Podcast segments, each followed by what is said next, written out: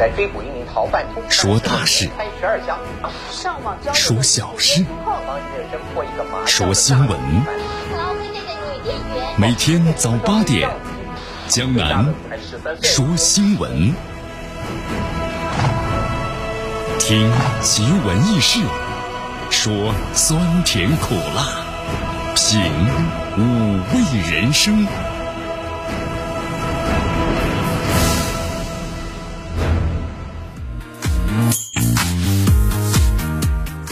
这里是江南为大家所带来的江南说新闻，继续锁定 FM 九十六点七，继续关注了我们的节目。今天天气啊，最高温度二十八度，最低温度呢二十二度，西北风是一级，空气指数呢非常的棒啊，优十。好，这段时间的话呢，时有这个 阵雨啊，时有小雨。哎呀，这个其实江南呢一直在牵挂着，你看，特别是咱们这个湖北，对吧？被称为是千湖之省，鄱阳湖。你看看现在的话呢，整个的水位已经是超过了这个九八年。在九八年之后啊，其实咱们中国呢应对这个洪灾啊，做出了很多的一些这个改进和相关的一些措施的采取。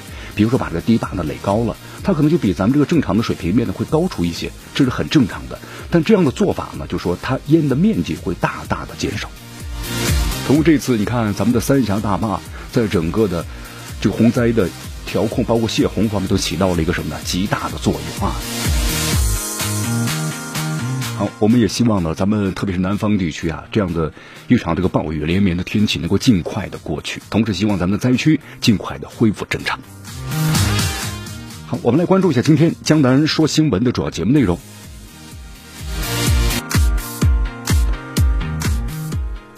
首先，我们一起进入的是资讯早早报，资讯早早报，早听早知道。中国外交部发言，中非呢早已就妥善处理了南海仲裁案的问题，同时达成了共识。对吧？言下之意，美国你不要再来找事儿了啊！外交部呢宣布制裁四名美国的政客。那这四名美国的政客，他到底是什么人呢？今天的今日话题啊，将能和咱们收机前的听众朋友们，那么将一起呢聊一聊的是，这印度还在憋什么大招呢？啊？你看最近的话，这印度好像本来这温度啊，我们说了，中印两国边境的这个局势啊，已经是逐渐逐渐的降温了。但是好像印度最近的做法挺怪的，是不是啊？首先宣布退出了区域全面的经济合作伙伴关系，同时呢还要审查五十九项涉及中国公司投资案，还和日本联合搞军演等等等等。一句话，树欲静而风不止啊，是不是？那么印度，你到底在蠢蠢欲动的憋什么大招呢？今天今日话题，咱们一起来解析一下。大话题。今年的中超啊，最困难也是最刺激的，没有时间让球队呢去慢慢的怎么样呢热身了。哎，是这样的啊。那么中超十二队已经赢回了全部的外援，最后呢还有五名外援归期未定。好，以上就是今天江南说新闻的主要节目内容。那么接下来呢，我们就一起进入资讯早早报，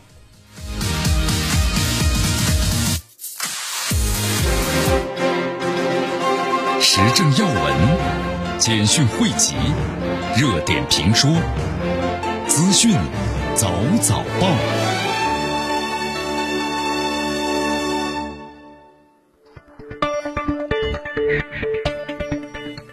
资讯早早报，早听早知道。以下时间呢，欢迎大家继续锁定和关注江南为大家所带来的绵阳广播电视台 FM 九十五点七新闻广播。那咱们首先关注一下啊，咱们中国外交部呢，昨天这个例行记者发布会啊，发言人华春莹回答了记者的这个提问。有这个记者提问呢，就说欧盟的成员国的外长啊，在昨天呢是开会讨论了相关国安法当中呢对中欧关系的影响。那么欧盟认为呢，这香港国安法实施呢会对中欧关系带来一个长期负面的影响。有人就建议禁止向香港呢出口这个防爆器材。那么中方对此也会回应，这是第一个问题啊。那么第二个问题呢，七月十二号。是南海仲裁裁决四周年。那么菲律宾方面呢，就是声称这个裁决最终是解决了南海的历史和海洋的权益问题。那么菲方的立场较之前有所变化，中方对此有何看待？那么未来会如何应对？好，两个问题啊，我们来看一下。华春莹这样答道：第一个问题，那么中方多次就香港的国安立法问题的阐明立场，因为首先绝大多数香港的居民和在港的外国企业都认为。香港的国安法实施之后，肯定会有助于保障香港居民的各项权利。那么，对于维护长港的香港的长期繁荣稳定是肯定有利的。对此的话呢，我们也是充分有信心的。那么中欧呢是全面的战略伙伴，希望欧方能够理解和尊重中国在香港维护国家安全问题上的立场。那么中方坚决反对任何国家、任何人以任何的理由干涉中国的香港事务。你看，确实最近有有报道啊，就是欧方呢有人提议说禁止向香港的出口这个防爆器材。你看，大家还记得吧？呃，去年这个香港修例风波期间，有没有人因为香港执法而死亡的？没有。那么有近六百名的香港警察在执法过程中呢受伤了。你看前不久的话，还有一位香港警察呢被这个暴徒对吧用这个匕首刺成了重伤。你看，在这个美国，我们举个例子吧，弗洛伊德之死引发的大规模抗议活动当中，有多少人被捕，有多少人死亡？这个大家从报道中呢看得清清楚楚的。如果要想禁止出口防爆器材，那么建议欧洲方面是不是考虑一下改变一下对象呢？好，对于第二个问题啊，华春莹谈到，我们注意到了，那么中非两国呢，已经妥善处理仲裁问题，达成了共识，这是两国关系啊，那么转变的一个基础。双方呢，已经是建立了涉海问题磋商的机制，那么重回呢，通过谈判协商解决问题的一个正轨，就是任何问题都可以坐下来的慢慢协商，对吧？那么关于仲裁案及其的裁决，中方的立场呢是一贯的，那就是明确坚定，不再呢重复了。好其实对于这两个问题啊，咱们总结一下啊，合作就是互利，对不对？对抗就是两胜啊。能够看清大局者，那才是有大作为的。对啊，你看从今年这个新冠疫情开始之后，这美国就一直的不断抹黑和污蔑中国呀，是不是？什么中国病毒、武汉病毒、功夫病毒等等。那以美国特朗普为主的共和党，那不在内参上不都写了吗？抹黑于中国，能够呢获得民众更多的这个支持，对吧？就转移这个相关的这矛盾呢，更别说在此之前美国的战略部署了，那就是压制中国呀，啊，一年多的这贸易战是不是贸易摩擦？那么到现在呢，你看中美的关于第二阶段的贸易协议呢，这个谈判又开始搁置了啊！这特朗普，我现在要专心致志怎么样呢，来把我这个竞选先做好。以前特朗普是势在必得呀，连任，但是现在的话呢，就发现似乎这个连任的话有点岌岌可危了。这次新冠疫情，美国作为一个大国的话，拥有先进的医疗技术，但是呢，却没有大国的担当，对不对？你看本国的话，这居民人数、感染人数是超过多少万了？几百万了，死亡人数呢，将近十三到十四万人了。他的所作所为，让全世界的人对他也失去了信心啊。好，你看啊，在这个美国的话呢，我们说了不少的这个议员和部分的政客。那么依然参与了对中国的什么呢？这个污蔑，对不对？你看这个联邦参议员的卢比奥，还有这个克鲁兹，还有联邦的众议员呢史密斯啊，一共是四个人。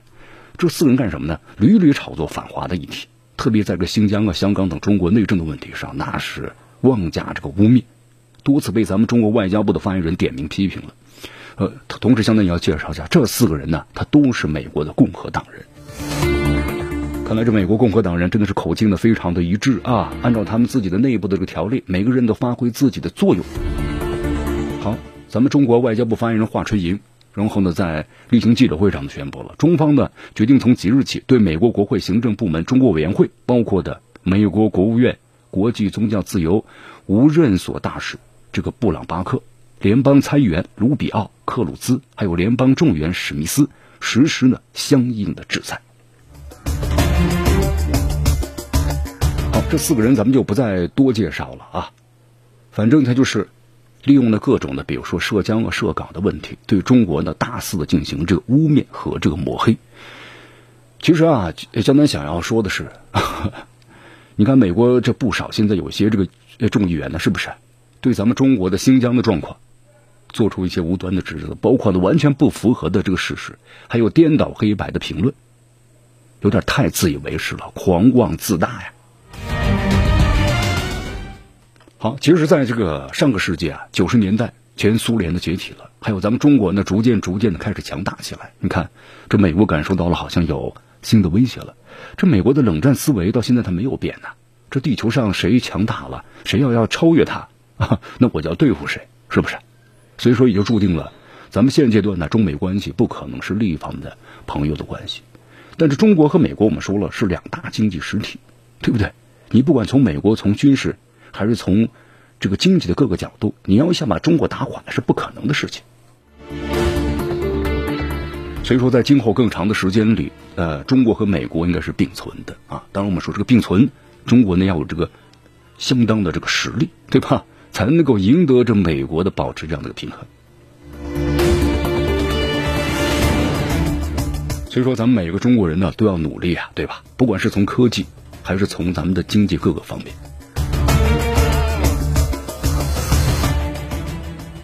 好，你看咱们中国现在，特别是在五 G 方面，那是绝对领先于这个美国了。特别是像华为啊、中兴啊等等一些公司，那么拥有了众多的五 G 的专利，那有在五 G 方面有很多的话语权呢。美国在这方面研制呢没有所突破。你看，江南记得有的朋友就说了，呃，咱们除了中国就中国。华为五 G 之外，那比如说还有这个三星，对吧？他们有五 G 的产品啊，那就是其他国家用这个三星的不就可以了吗？也不用华为的，用三星的吧？那为什么其他的国家一直在纠缠于这个华为的问题呢？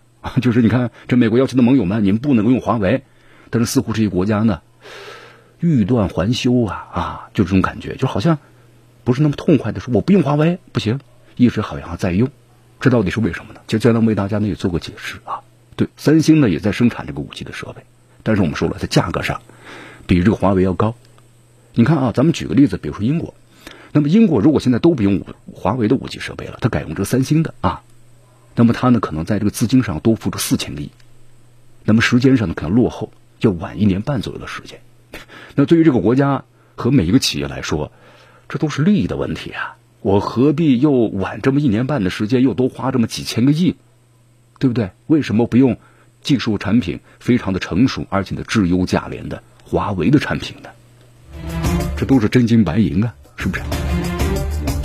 所以说这就是为什么很多的一些欧洲的这些国家，它为什么在这五 G 的问题上呢，一直是虽然美国压力呢够大，但一直怎么样呢？没有表态的原因，或者是态度呢模棱两可的主要原因。那一个就是时间的问题。我们知道呢，在现在这个互联网技术方面，通讯技术方面，那一年半是什么时间呢？已经是更新换代了。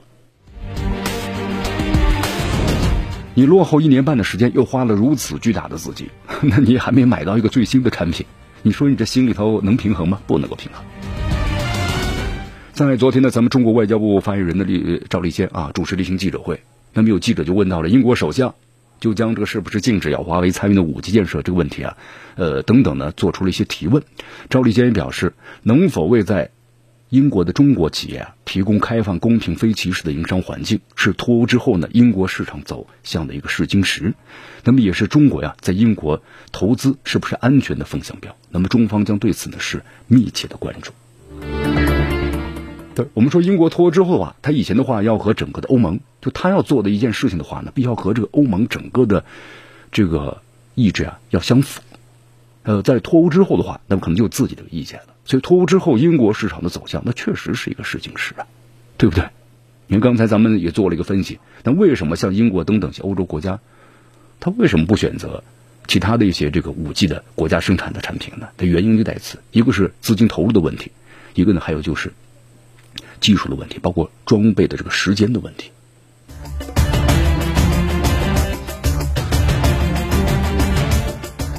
好，英国的话呢，这态度对于中国华为五 G 产品的使用，我们说了，一直在不断的变着，是吧？之前的话，在美国压力之下呢，好像就说啊，不用不使用了，但是在之后又宣布，呃，还是要使用中国五 G 的这个华为的产品。但是在之后的话，现在约翰逊对吧，又又说了啊，就是说可能要让中国五 G 的产品呢退出英国的市场。但是这不是一句话就能够退出的呀，对不对？当然，这背后的话是美国强大的一个压力啊！你看这段时间的话呀，这美国对咱们中国呢也采取了密集的空中侦察。你看这段时间的话，我们在新闻新闻当中、节目当中为大家介绍了，这美国的侦察机是抵近侦察次数是越来越频繁了，对吧？你看从六月份开始的话，咱们中国海军吧，在南海举行了呃好几次规模都比较大的军事演习，包括咱们国产的航空母舰山东舰也参加了，是吧？那美方呢就派出侦察机，它要监视啊。然后搜集和采集咱们相关的，包括雷达的相关的这个频率，啊，这是美国侦察机，因为这个对最战时相当的重要，储存存储。那么最近一段时间，你看这美国侦察机非常非常的活跃啊！你看这段时间的话呢，包括从七月十二号、七月八号等等，那么最近的话是抵达了咱们中国广东沿海九十五公里。你看每天都有三到五次进入中国南海飞行，是不是？那对于这样的情况，咱们到底该该怎么办呢？他美国为什么呃要采取如此密集的空中侦察的这个方式呢？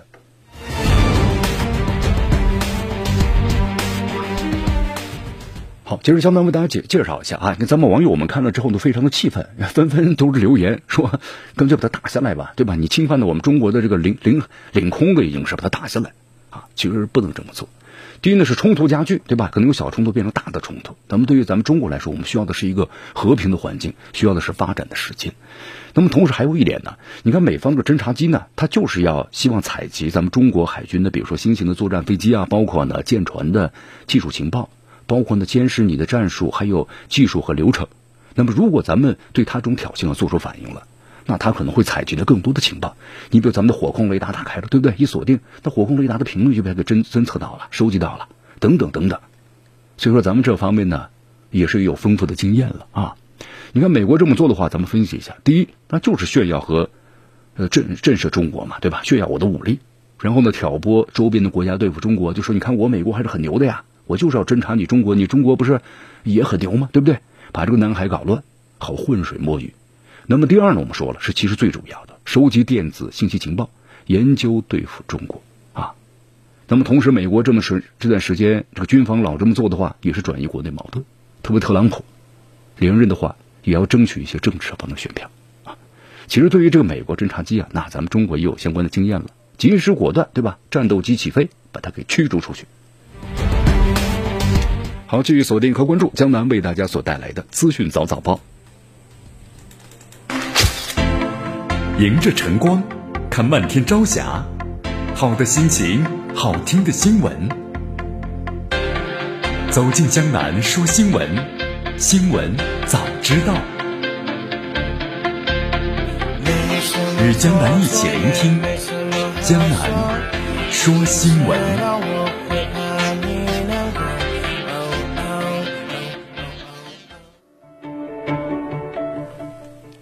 继续回到江南为大家所带来的资讯早早报，资讯早早报，早听早知道。我们继续关注呢下面的消息啊。你看这段时间这个印度的话，我们说了，在加勒万河谷的冲突之后啊，咱们呢已经有三次这个军长级的会谈了。那么双方这个边境的局势啊，逐渐开始降温了。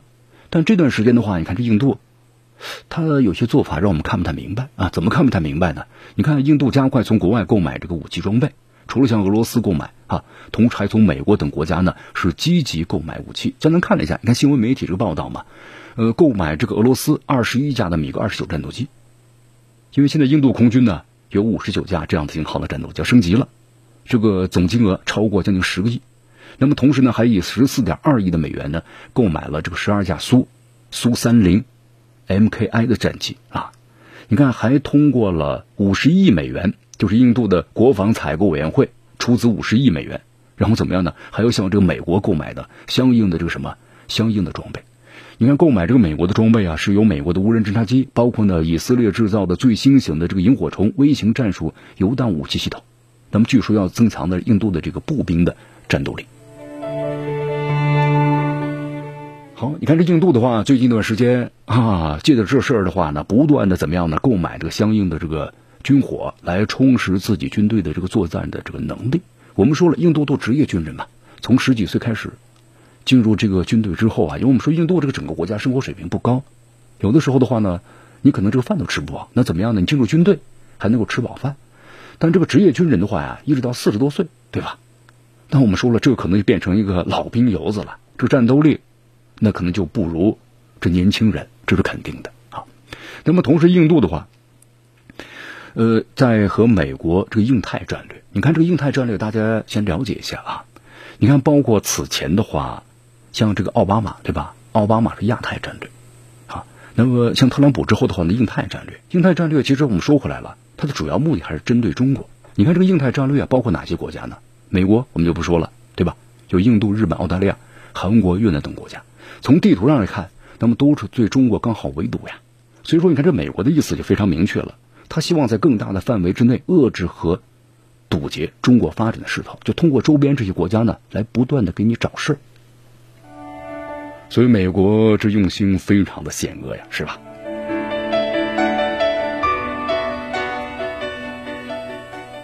好，但是我们话说回来了啊，这对于咱们中国来说是有大智慧的。你看，我们说了，在这个一二年那个时候，包括呢和越南在南海关于资源是不是一一一一一一一个发生一个冲突？那么然后呢就是和菲律宾黄岩岛的问题，日本钓鱼岛的问题。其实这些问题到现在的话，我们说都不成问题了。这就是一个国家的大智慧啊！任何的问题其实都可以坐下来慢慢协商的，也都能够达到呢双方的一个什么呢？一个能接受的共同点。就像这个我们所谈到的关于这华为的问题呀，你看英国电信的 CEO，我们来看一个最新的消息啊，因为我们说在今年这个开头的时候啊，英国本身就要为这华为开绿灯了，但是现在的话呢，这个英国首相约翰逊又发表了讲话，说要禁止这个华为，是不是啊？你看接二连三发出抵制华为的这么一个信号，但是最近的话，我们说了，英国电信的这个 CEO 啊，就是 BT，英国电信 BT 啊 CEO，从实际情况出发，说出了一句大实话。他说：“不可能在十年之内让英国的电信业完全就排除使用的华为的产品。”好，就是说，你看，十年之内的话，你要不使用华为的产品，可能可以做到，但是有很多的愤怒，还有潜在潜在的这个安全的隐患。你看，这是一句大实话呀。因为我江南刚才也做了个介绍嘛，你要用其他产品可以啊，一个时间的问题，一个资金的问题，对吧？一个技术的问题。你看这华为在电信行业，我们说了二十多年这个经验了，那已经是英国电信，包括英大、英国其他公司的重要的供应商，双方合作非常的紧密。你不管是从技术角度，还是从资金的投入成本角度来说，它都是呢最经济和最划算的。所以，想要把华为从英国电信行业剥离出去的话，可能五到十年都很难做得到啊！而且呢，还有很多的安全的隐患。对吧？你不能够购买华为的产品了，那你的软件怎么升级呢？安全方面，那这才有一个什么的致命的问题啊！好，所以说呢，你看在英国的话呢，也处于一个两难的地带，是吧？只要你这个相关的政策不对的话，那底下自然就会有反对，因为这涉及到了相关的巨大的利益。就像这个美国这个总统特朗普也也签发了最新的就关于留学生的一个签证的问题，是吧？你只要不开不开课，不开实课啊，然后都是网课的话。那这些留学生都不给你签证了，你赶紧就回回家去吧。结果现在呢，招致了，你看在美国呢各大院校的一个什么呢？一个起诉。那么最新结果就是，那特朗普为首的联邦政府就败诉了呀，对吧？要重新为他们留学生们签证了，因为你违反到了背后一个巨大的一个资本的利益。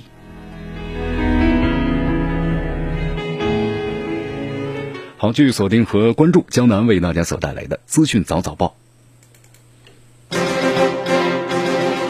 时政要闻、简讯汇集、热点评说、资讯早早报。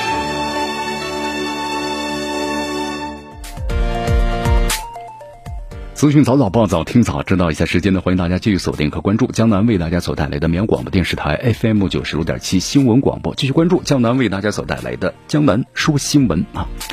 好，咱们来到这个波兰，嗯，我们来关注一下。这个杜达呢赢得了波兰总统的选举啊，据说他的下一个步骤呢，就是首先就要脱欧了。其实，在这个英国脱欧之前的话呢，其实大家都在分析啊，英国的脱欧呢开了一个先头，那是不是之后的话，也有很多的这个欧盟成员国也都会像英国一样步他的后尘，逐渐开始脱欧呢？这也是之前的话，欧盟呢不太答应，也不太愿意英国脱的一个最主要的目的，就害怕引起个什么的连锁反应。好，咱们来到这个波兰啊。波兰的话呢，这个国家选举委员会宣布啊，现任这个总统的杜达，那么已经在第二轮的投票当中呢获胜了，也就说呢他是连任总统了。呃，连任总统之后呢，在波兰就有一个问题，就说这个波兰的话，他下一步会走向何方？那么他想要成为呢欧洲式的自由民主国家呢，还是走一条呢更加专制的道路？那么作为这该国几十年来啊最重要的总统选举，那么它的结果我们说了，可能会影响波兰在欧盟内部的一个未来走向。包括呢，会产生一个很深远的影响。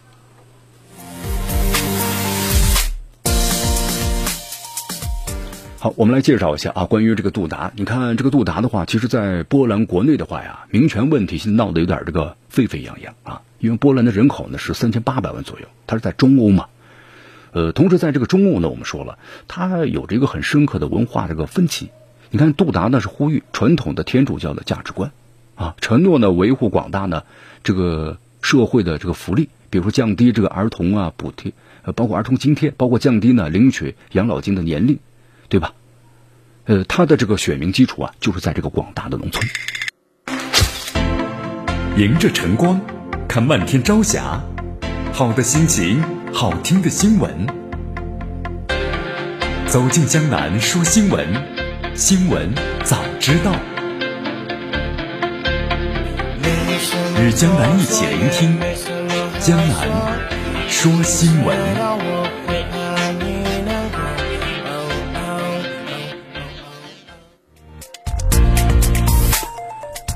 好，继续回到江南为大家所带来的资讯早早报，资讯早早报，早听早知道。继续锁定 FM 九十六点七绵阳广播电视台新闻广播。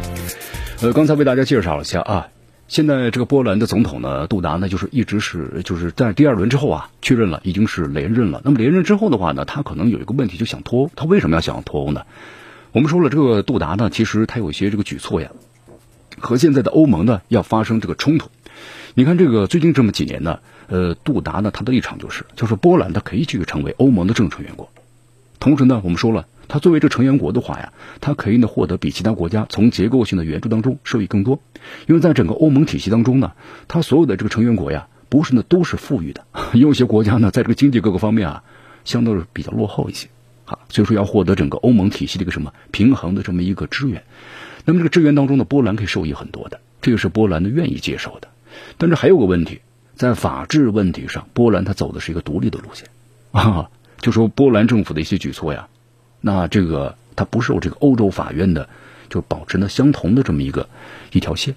那么欧洲法院呢就他们质问了。你看最近一次在四月八号的时候，欧洲法院保留一个专门审查和惩罚的波兰最高法院法官的审判厅。你看，就说你们这个法院呢有问题，对吧？就是加深两个机构之间那个法律纠纷。同时，这个波兰我们说了是欧盟资金的最主要的受益者，而且欧盟呢也很受波兰人的欢迎。你看，给你钱谁不欢迎呢？对不对？这是一个最主要的问题。但是呢，在波兰，他们认为他们呢是欧盟的一个建设性成员，而不是被边缘化。但是现在呢，你看，包括欧盟的委员会启动了几个他们认为是侵权的程序啊，包括对欧盟资金附加条件啊，其中包括针对波兰的激进司法改革，就是你拿我的钱可以。但你要做点事儿，什么事儿呢？特别司法方面，你看，这样波兰呢就非常的生气。所以说，从这几个角度来看的话啊，双方呢有合作，但是呢也有这个矛盾在里头。所以说，在杜达可能继续担任波兰的总统之后的话呢，可能在之后这种愤怒和矛盾的话会越来越扩大啊。那么波兰呢，以后还会继续留在这个欧盟吗？从这种现在分析的角度来看的话呢，可能不会继续留了。啊，可能在不久的将来，没多久，那么继英国之后，又有一个国家退出欧盟。好，这里是江南呢为大家所带来的资讯早早报，资讯早早报，早听早知道。咱们继续关注下面的消息。好，在七月十三号下午的时候，韩国首尔市的市长的朴元淳被安葬在这个老家呢庆尚南道仓宁其父母的墓地的旁边啊。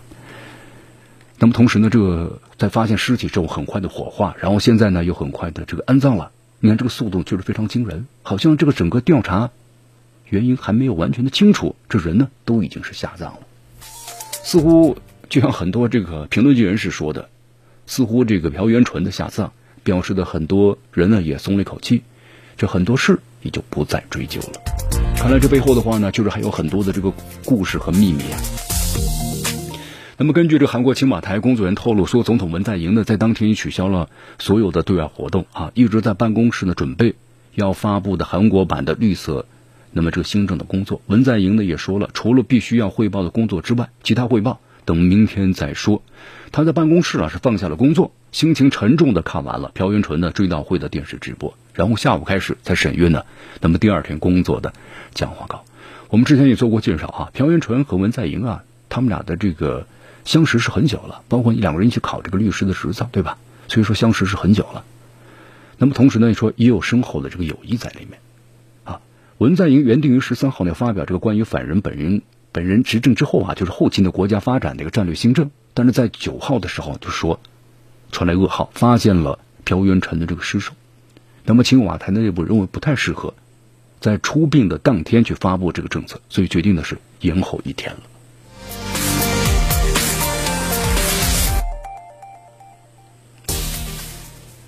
好，其实关于这个青瓦台啊，你看这个朴元淳之死啊，那么源于呢是在七月八号的时候，就他的女秘书呢到警署呢报案，就说他有这个性骚扰。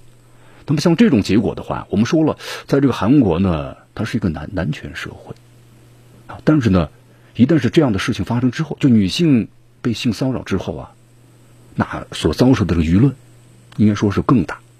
所以说，朴元淳呢，就包括之前有一些这个政客，包括明星，对吧？也是被控性骚扰之后的话呢，他都采取了自杀的方式，啊，你包括在这个日本内发生过类似的这个事件。那么青瓦台在九号凌晨知道这个事儿，因为涉及到首尔市这个案件，所以警方呢有义务向青瓦台呢及时汇报了。因为这个报道呢有点让人产生联想或者推测。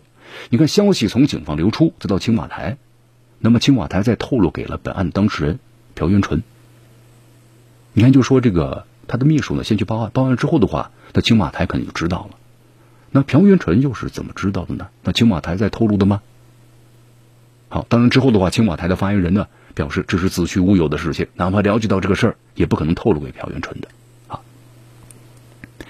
那么同时就是还有一位韩国这个首尔警方的一名资深警员告诉记者说，像这么重要的事，青瓦台不可能是不知道的，因为这个首尔市长呢涉嫌是性骚扰。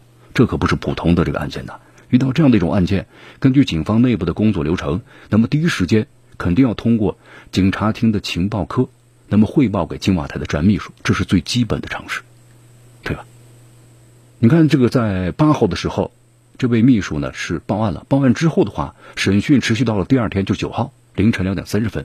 那么向来喜欢上早班的朴元淳，在九号就突然取消了所有的工作安排，十号凌晨就被发现死亡了。好，那么到底是心中有这个愧疚畏罪自杀，还是说有其他的这个原因导致他走上这条不归之路，对吧？现在的话，随着这个人死亡，可能就成为一个不解之谜，原也自把自己把他全部带走了啊。也有评论界人士呢分析，那么在背后的话呢，可能不会这么简单，对吧？我们之前的话也做过一期这样的节目，也做出了一个分析。好，到底真相是怎样呢？我想有的时候可能要等到一个一个正确的时间点。这样真相呢才会呢告白于天下呀。好，以上就是今天的资讯早早报的全部内容啊。那么接下来呢，我们就进入进入话题，进入话题啊，咱们谈谈这个印度。这印度呢，我们说最近的话呀，它本来是咱们中国和印度的边界呢局势已经是逐渐降温了，但是呢，我们说最近印度的话呢，依然是在采取相关的这个做法，包括呢。相应的这准备，包括购买军火，包括呢对中国的五十九项的提案的这么一个审议等等等等等等，树欲静而风不止啊！印度为什么要这么做？那么接下来今日话题，咱们就一起谈一谈，印度还在憋什么大招？美化生态家园，共享碧水蓝天。三十年，我能做些什么？三十年，我从小学念到博士，现在做了一名大学老师。三十年，我从抱儿子变成抱孙子了。三十年，我和老伴儿已经庆祝珍珠婚了。三十年，会发生很多事情，可是我们三十年前用过的塑料袋，却还在土壤中仍未降解。少用塑料袋。多用环保袋，白色污染少一点，绿色环保多一点。